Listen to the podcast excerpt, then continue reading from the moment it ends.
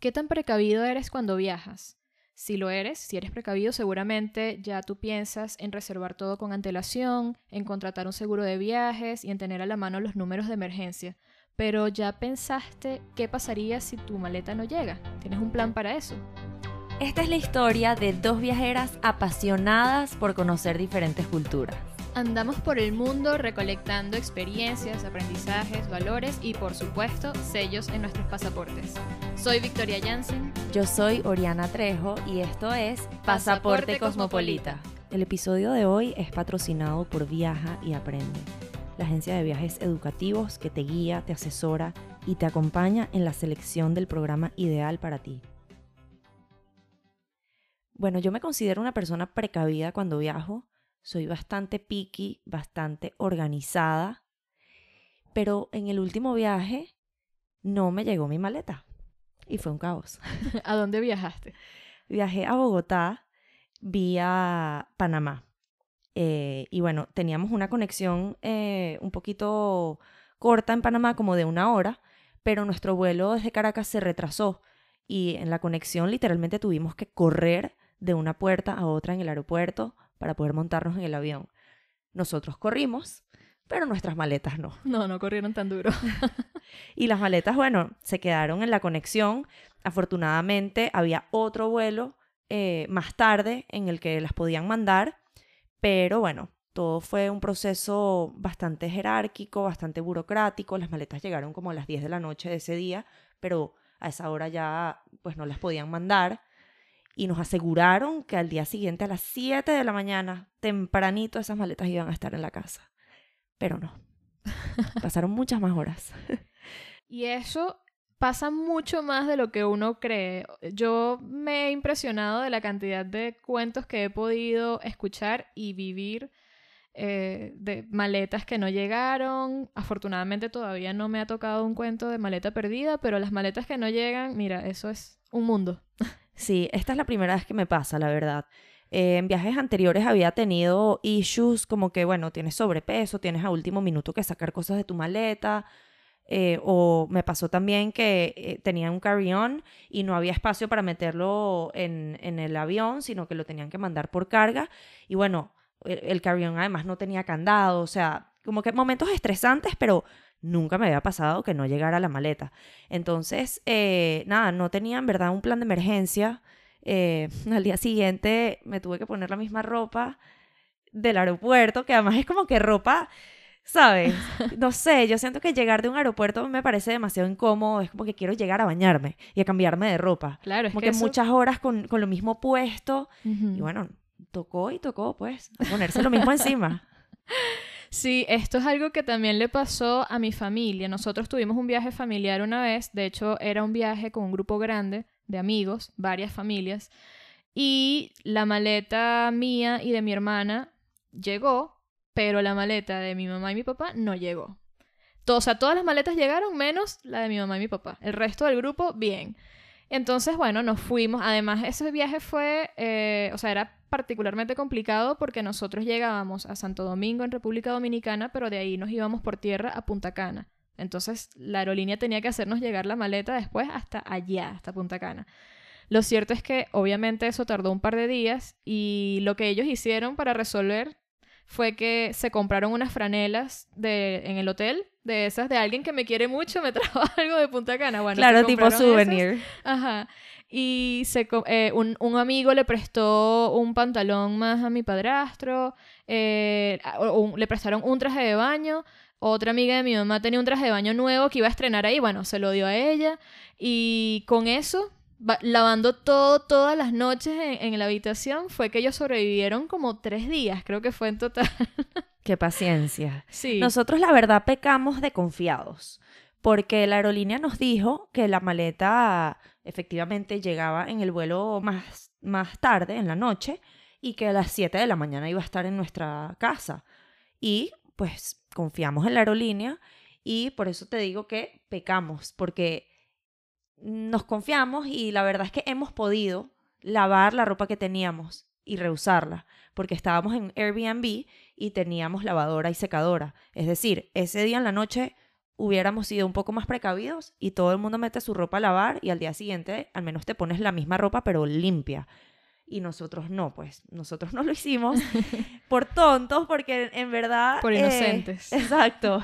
Y, y bueno, nada, al día siguiente obviamente nos bañamos, como era un Airbnb, tiene estos eh, eh, potecitos de shampoo y jabón tipo de hoteles, eh, pequeñitos, y bueno, pudimos resolver, compramos unos cepillos de dientes, nada grave, pero al final, bueno, estás muy bañado, muy fresco, pero tienes la misma ropa sucia y es como que siempre tienes como esa incomodidad por el resto del día. Sí, eso, bueno, eh, ni modo, o sea, ya, ya pasó, ya lo viviste, pero obviamente aquí nos quedan como unas enseñanzas de las que vamos a hablar más adelante.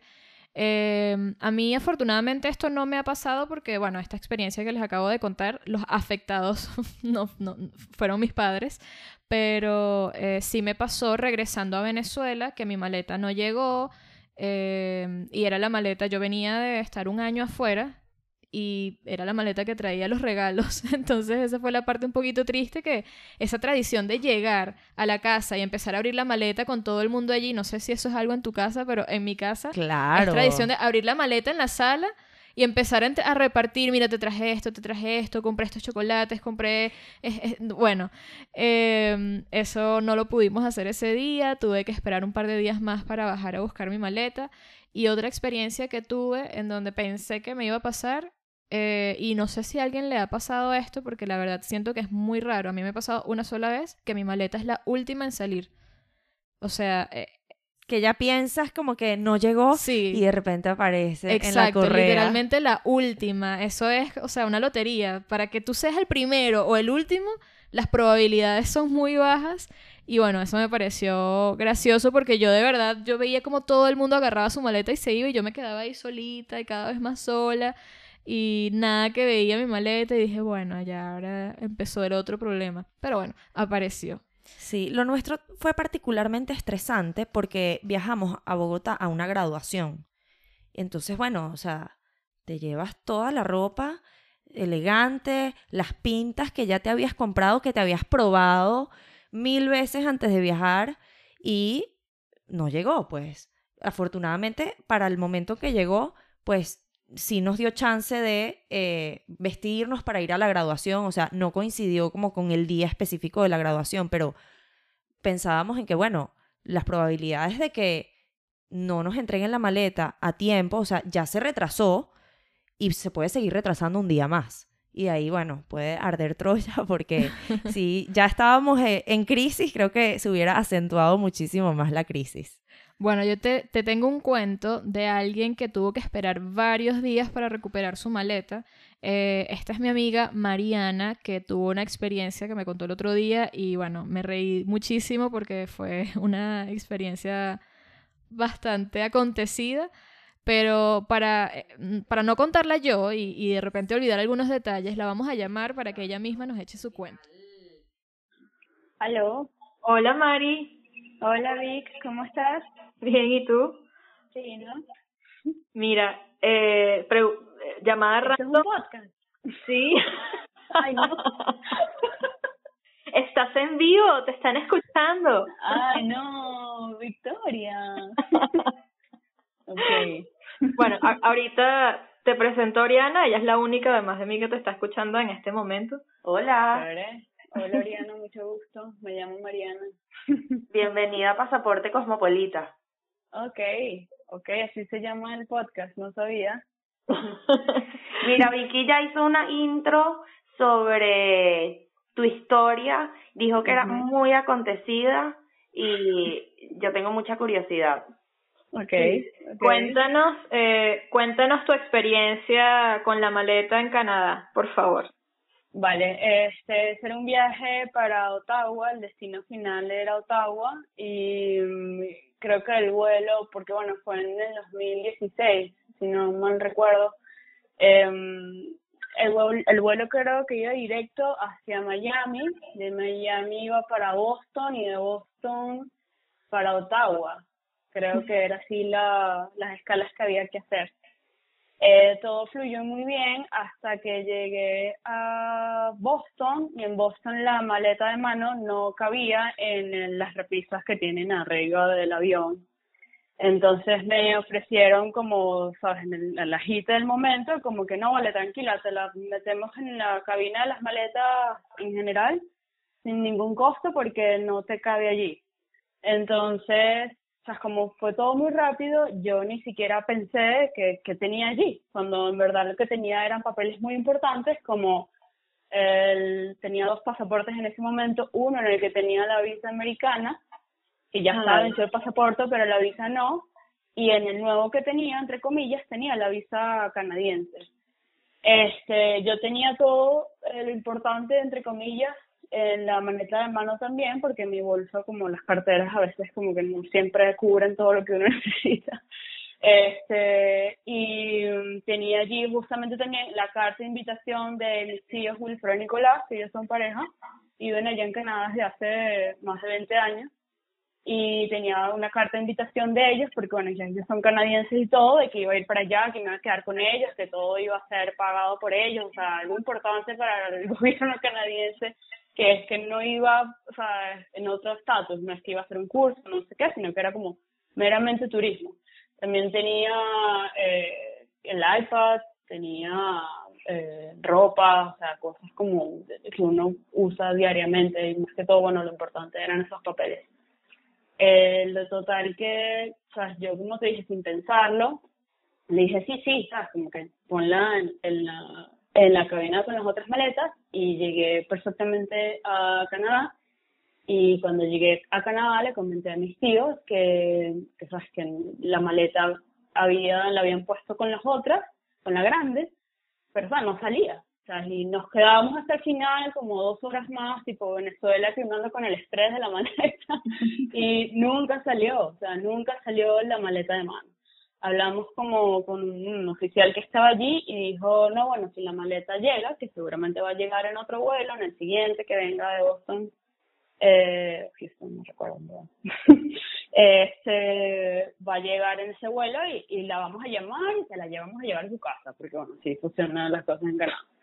Total que pasaron como dos semanas y ni llamaban, ni mandaban correos, ni los llamaban a ellos, que eran los que habían hecho todo la boletería, o sea, no llegaba a ninguna parte y ya mi tío Nicolás como que no, bueno, vamos otra vez al aeropuerto.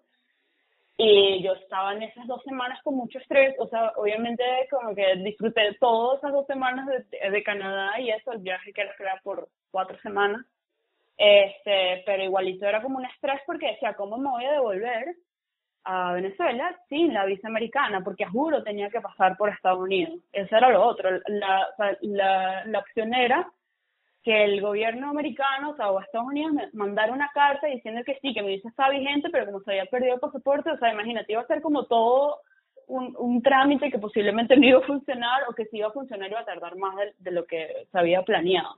Entonces, bueno, obviamente mi cabeza dando mil vueltas y mil vueltas, los zapatos, el iPad, la visa, el pasaporte, era como todo muy estrés. Llegamos al aeropuerto y preguntamos por la maleta, como por los códigos que ellas tienen y no, mira, aquí no está y tal. Pero el oficial nos dijo como que, bueno, hay un cuarto en el aeropuerto donde este están muchas mm, maletas abandonadas. Como que objetos perdidos, pues. Correcto, sí, pero ni siquiera era como que como que perdido, sino como abandonado, como que ponte tú que tú llevas tres maletas y nunca agarras la tercera y la dejas ahí, o sea, y nunca le reclamas, o sea, como que, sí, puede ser como abandonado o perdido. Y yo, ah, ok, vamos a entrar al cuarto. Cuando nosotros, los tres entramos al cuarto, era un cuarto como con, no sé decir, 60 maletas, o sea, más, o sea, 100 maletas, todas una a la de la otra, que yo digo, como gente Nunca las reclamó y maletas de todo tipo y todas perfectas, ni siquiera así como que tú las vieras rotas, que las revisaron o algo así, no, todas perfectas. Empezamos a buscar, ya cada vez me iba poniendo más nerviosa, hasta que la vi, chama, y fue como que yo no puedo creer que esto esté pasando, estaba mi maleta ahí sola, sin ningún papel pegado, yo juré que la habían puesto con un papel, o capaz se los quitaron, y estaba ahí la maleta, o sea, estaba ahí, y lo, primero que hice, o sea, porque yo había puesto, como te digo, el pasaporte vencido con la visa americana eh, vigente, le había puesto en el bolsillo de afuera. O sea, ni siquiera estaba dentro de la maleta, como que dentro de, de, no sé, un bolsillo o algo así, no. O sea, está como que en esos cierrecitos de afuera que es como siempre. Como más superficiales. Además, sí, exacto. Y apenas lo abrí fue como que estaba la estaba el pasaporte con obviamente la visa pegada estaba el iPad cuando lo abrí estaba el iPad estaban los zapatos estaba toda la ropa estaba todo ahí como yo lo había dejado. Y en verdad fue como una experiencia muy estresante esas semanas no saber qué había pasado con la maleta que no contactaran que si se había perdido. Además cómo iba a volver a Venezuela como te digo por la situación de la visa. Y bueno fue fue muy estresante el paso a paso. Pero bueno fue una buena experiencia en fin ¿Y cómo hiciste para pasar por migración? Porque dices que ahí tenías la carta de invitación y todas esas cosas. Sí, justamente eh, eso también me puse full nerviosa cuando, o sea, porque yo me, yo me percaté de todas las cosas que tenía ahí de valor cuando ya estaba como en el avión, ¿sabes? Cuando empecé a pensar como que, ¿qué habré dejado yo ahí? Porque dije, coño, o está todo como que lo importante para poder entrar. Y tenía en el celular solamente, creo, eh, no sé si tenía, creo que tenía el PDF de la carta de, de invitación. Okay. Pero fue como de mucha suerte porque yo no tenía wifi ni nada. Creo que mis tíos me habían mandado el foto y lo que hice fue como eh, mostrarla. Pero sabes que muchas veces ellos la piden en físico. En, en, físico y firmada así sea de forma digital porque bueno, no sé, yo creo que cualquier persona puede escribir en un segundo en un Word así como que hay, yo invito a Mariana y tal, y además estaban ahí las fotocopias de los pasaportes, pero la, la oficial fue como muy relajada, fue, o sea, yo ni la leyó, te lo juro, o sea, ella como que la carta de invitación, y yo como que saqué eso que les dijo que tenía, que no se iba a hacer una foto aquí, o sea, se la mostré, o sea, ni siquiera fue que ella abrió, leyó, palabra por palabra, ¿sabes? Nada, me pidió los pasaportes de ellos, nada, y fue como que la vio, que, ¿sabes? que la tenía en el celular y me dejó pasar, y el estrés que yo tenía era demasiado grande también. O sea, fue como mucha suerte, porque a otra persona le dicen, no, necesitamos más datos de tus tíos o los pasaportes que no los tenía, y me metían en el cuartico, pues, por así decirlo. y, la, y los oficiales canadienses, o bueno, eh, esos agentes son muy rudos en, en la inmigración canadiense, canadiense también. Wow, bastante, bastante problemática esta historia, pero al final tiene un, final feliz. Sí, salida airosa. Como sí, y menos mal que esto te pasó en el 2016 y no en el 2000, porque no sé, no hubieses tenido ni la versión digital. Por eso, o sea, fue todo muchísima suerte, fue todo mucha suerte, porque lo que me dijo mi tío Nicolás también es que muchas veces te piden ahí como que, ah, ok, esta es la visa canadiense, pero ¿dónde está la visa americana? ¿Cómo pasó usted? ¿Entiendes? Claro, claro. porque es como, como chequeos que haces, a uno le hacen esas preguntas, a veces no te hacen ninguna pregunta, como fue mi caso, pero a veces te preguntan que por qué, por qué estás vestida así, o sea, eh, es como cuestiones de, de, rutina que a veces tienen, que gracias a Dios no me tocó ninguna de las eh, difíciles o de las que no tenía. Bueno, menos mal y, y gracias Mari por contarnos tu cuento. Esto definitivamente es el cuento más accidentado de, de este episodio. Ay, no. Qué mal. tengo una, bueno, un hermano, pero eso sí, eh, le perdieron la guitarra eléctrica en Maquetía. Eso sí es como otro nivel de... ¡Qué rabia! sí. sí, la maleta, y creo que la guitarra nunca apareció. O sea, y era ah. como sabes que las guitarras tienen como esos estuches súper duros cuando son viajes y estas cosas.